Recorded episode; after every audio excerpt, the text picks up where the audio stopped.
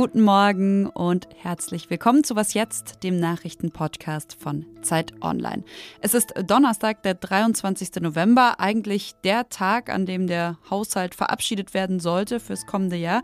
Wird er aber nicht. Der Haushaltsausschuss hat seine Schlussberatung verschoben und wir fragen deshalb, wie tief steckt die Ampel eigentlich mal wieder in der Krise und warum ist diese Krise möglicherweise anders als die vorherigen?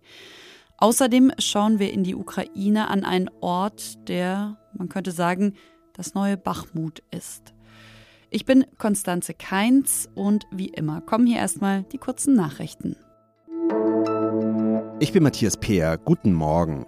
Bei der Parlamentswahl in den Niederlanden ist es zu einem historischen Rechtsruck gekommen. Die Partei des Rechtspopulisten Geert Wilders wird stärkste Kraft. Laut einer Hochrechnung kommt seine Partei für die Freiheit auf 36 der 150 Parlamentssitze, doppelt so viele wie bei der Wahl zuvor. Wilders will nun eine Regierung bilden. Offen ist, ob er dafür ein Bündnis mit anderen Parteien schließen kann. In seinem Parteiprogramm fordert Wilders unter anderem, Moscheen und den Koran zu verbieten und spricht sich für den EU-Austritt der Niederlande aus. Die geplante Freilassung von Geiseln aus dem Gazastreifen verzögert sich offenbar. Israelischen Medien zufolge wird es dazu nicht wie ursprünglich geplant heute, sondern frühestens morgen kommen. Das hat Israels nationaler Sicherheitsberater mitgeteilt. Hintergrund ist offenbar, dass unter der Vereinbarung zwischen Israel und der Hamas noch die nötigen Unterschriften fehlen. Dem Abkommen hatten beide Seiten gestern zugestimmt. Neben dem Austausch von Hamas-Geiseln und palästinensischen Gefangenen in Israel ist auch eine mehrtägige Feuerpause geplant. Redaktionsschluss für diesen Podcast ist 5 Uhr. Eigentlich sollte heute abgerechnet werden. Der finale Beschluss über die Etats der Ministerien 2024 sollte fallen, aber der Haushaltsausschuss hat seine Schlussberatung dann ja gestern doch nochmal verschoben. Zu groß war die eine Frage, nämlich woher das Geld, woher die fehlenden 60 Milliarden im Haushalt eigentlich kommen sollen. Die FDP schlägt ja Sozialkürzungen vor, SPD und Grüne wollen das auf keinen Fall. Bei Steuererhöhungen ist die FDP wiederum raus, genau wie bei dem Vorschlag, klimaschädliche Subventionen zu streichen, sowas wie die Gaspreisbremse. Das wiederum fänden aber die Grünen ganz gut. Also Ampelkrise Nummer, ich weiß es nicht, hat sich Robert Pausch aus dem Politikressort der Zeit angeschaut. Hallo Robert. Hallo Konstanze. Wir hatten ja so ein paar Ampelkrisen. Wie tief ist diese im Vergleich?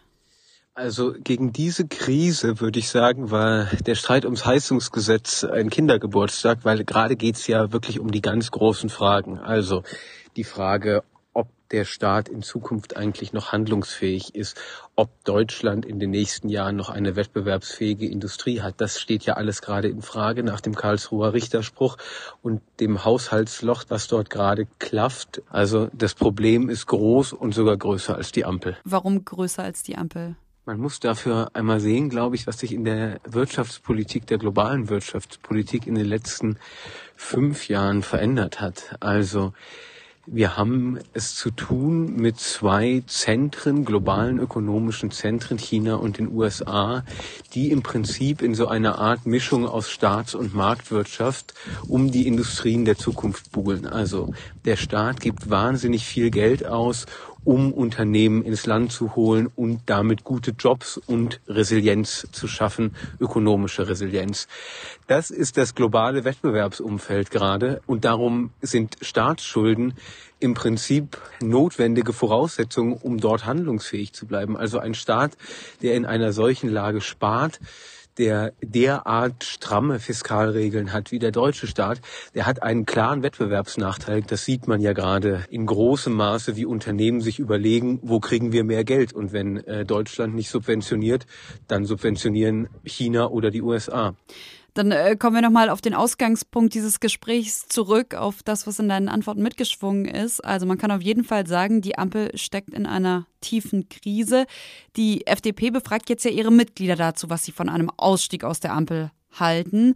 Auch der CDU-Chef Friedrich Merz hat vor einer Weile schon mal eine große Koalition ins Gespräch gebracht. Geht es hier tatsächlich gerade ums Aus der Koalition? Also ich wäre ja immer sehr vorsichtig vom Ende der Koalition zu sprechen. Ich glaube, da wurden wir oft in der Vergangenheit eines Besseren belehrt. Aber die Lage ist eben gerade wirklich sehr, sehr ernst. Konkret geht es um den Haushalt 2024 und die Frage, wie geht man mit diesem Loch um? Die FDP tendiert momentan dazu, ähm, zu sagen, lasst uns doch ein paar Staatsausgaben zusammenkürzen, insbesondere im sozialen Bereich, und so das Loch schließen. Das werden Grüne und SPD sehr, sehr sicher nicht mitmachen. Die wollen, dass man noch einmal die Schuldenbremse für ein weiteres Jahr aufsetzt. Das will die FDP im Moment nicht. Wenn die FDP dort hart stellt, dann kann ich mir nicht vorstellen, dass diese Koalition noch weiter regiert, weil jetzt geht's um den Kernbestandteil sozialdemokratischer und auch grüner Politik. Und von den Grünen und ihrer Politik werden wir in den kommenden Tagen sicherlich noch einiges hören. Ab heute und bis Sonntag treffen sich die Politikerinnen und Politiker nämlich zu ihrem Bundesparteitag. Aber erstmal danke für das Gespräch, Robert. Dankeschön. Und sonst so? Die erste Videokonferenz steht bei mir heute um 9.30 Uhr an. In der Redaktion wäre im Hintergrund dann eine schicke Glaswand zu sehen. Wenn ich mich aber, und danach sieht es gerade aus, doch fürs Homeoffice entscheide, da würden die Kolleginnen und Kollegen dann einen riesigen Berg Klamotten sehen.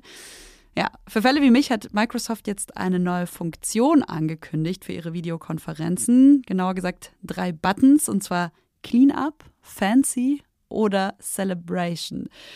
Also, wem zum Beispiel sein Regal im Homeoffice-Hintergrund zu unaufgeräumt ist, der kann es mit Hilfe einer künstlichen Intelligenz für die Calls virtuell aufräumen lassen. Funktioniert hoffentlich auch mit dem Berg Klamotten.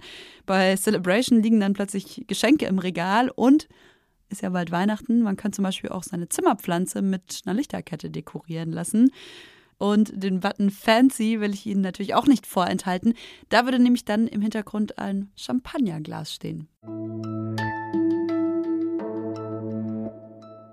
Es gab eine Zeit, in der haben wir hier im Podcast fast täglich in die Ukraine geschaut. Mittlerweile ist das anders. Da sind die Debatten um den Haushalt, die Ampelkrise, das hatten wir gerade schon. Da ist natürlich der Krieg in Israel und Gaza. Außenministerin Annalena Baerbock hat gerade in einem Interview mit der Zeit gesagt, und das passt an dieser Stelle ganz gut, diese Zeiten sind brutal. Und sie hat das im Zusammenhang damit gesagt, dass eben auch die Ukraine selbst gerade das nachlassende Interesse spürt. Auch deshalb wollen wir an dieser Stelle in die Ukraine schauen, und zwar an den am heftigst umkämpften Ort im Land gerade. Das ist eine Stadt im Osten des Landes, Avdivka heißt die. Und meine Kollegin Olivia Kortas war gerade vor Ort. Sie berichtet als Korrespondentin aus der Ukraine. Hallo Olivia. Hallo Konstanze. Mittlerweile kommt man nach Avdivka selbst ja gar nicht mehr rein. Du warst deshalb in der Nähe und vielleicht kannst du uns mal mit dorthin nehmen. Was hast du erlebt? Ich war zum einen äh, in einem Feldhospital, dann in einem Trainingslager. Also das war so ein, so ein kleines Stimmungsbild, das ich da sammeln konnte. Ich habe ungefähr mit äh, zwei Dutzend Soldaten gesprochen, auch Kommandeuren, äh, auch Ärzten. Und alle sagten eines, die Situation ist wirklich schwierig. Und das kann man sich so ein bisschen vorstellen wie im Frühjahr Bachmut. Ja, also das ist gerade wirklich der blutigste Frontabschnitt. Und denn Russland setzt gerade alles darauf, diese Stadt Avdivka einzunehmen. Und deswegen war das Stimmungsbild ja relativ düster, weil das natürlich auch mit hohen Kosten auf der ukrainischen Seite verbunden ist. Und warum ist die Gegend so wichtig für Russland? Der russische Präsident möchte unbedingt eine neue ukrainische Stadt besetzt wissen, so bald wie möglich. Ähm, dieses Ziel gibt es schon seit längerem und das ist den Russen aber nicht gelungen. Und die haben verschiedene, verschiedene Städte sozusagen ähm, in Angriff genommen. Bei Avdivka ist es wohl ein bisschen besser gelungen und deswegen fokussieren sie gerade da auf ihre Streitkräfte. In deiner Reportage schreibst du auch, dass dort gerade eine der schwierigsten Phasen für die Ukraine in diesem Krieg beginnt. Inwiefern? Ja, die Ukraine kommt gerade aus einer vier Monate langen Gegenoffensive und damit hängt eben diese schwierige Phase zusammen. Denn eigentlich wäre jetzt gerade so eine Zeit, in der man auch durchatmet, in der man äh, neue Leute mobilisiert, trainiert und auch ähm, ja rotiert, also Leute, die lange an der Front waren, auch mal nach Hause fahren lässt. Und das ist jetzt eben nicht möglich, weil die Russen entlang der Ostfront an mehreren Orten in eine eigene Offensive gehen. Und Avdiivka ist eben der Anfang dessen. Und deswegen beginnt eben diese schwierige Phase, auch vor dem Hintergrund der sogenannten russischen Präsidentschaftswahl, die im nächsten März vermutlich stattfinden will. Also Wladimir Putin möchte gerne Erfolge vorzeigen und die Ukraine ist etwas erschöpft und muss jetzt auch noch um den Support des Westens bangen. Wo merkt man denn dieses Bangen um Unterstützung konkret, würdest du sagen? Präsident Zelensky sagte vor einer Woche, dass doch weniger Munition in die Ukraine käme, seit der Krieg in Israel und Gaza begonnen habe. Was man doch deutlich spüren kann, ist auch, dass weniger Kolleginnen und Kollegen, weniger Berichterstatter äh, momentan in der Ukraine sind und von hier aus berichten. Und wenn dann weniger Informationen auch in den Westen kommen, dann ist auch dieser Druck auf die westlichen Regierungen nicht so da, ähm, neue Waffensysteme oder mehr Waffensysteme zu, zu liefern. Und ich glaube, das ist so eine Furcht, die es hier eben gibt, diese Furcht, abgestempelt zu werden, ähm, auch diese Furcht, dass sich diese äh, ja, Erzählung durchsetzt, dass ja die Front ohnehin schon eingefroren sei und dass man da eigentlich gar nichts mehr machen könne. Wir werden auf jeden Fall wieder und weiter in die Ukraine schauen und mit dir sprechen. Danke, liebe Olivia. Vielen Dank dir, Konstanze. Und das war es von Was jetzt am Donnerstagmorgen und von mir, Konstanze Keins. Am Nachmittag gibt es dann wie immer das Update heute mit meiner Kollegin Rita Lauter und Sie können uns bis dahin gerne schreiben an wasjetzt.zeit.de. Ich habe gerade gemerkt, ich habe mich so verrannt in der letzten äh, Antwort und wollte gar nicht mehr aufhören. Tut mir leid, vielleicht kannst du da. Nee, aber es ist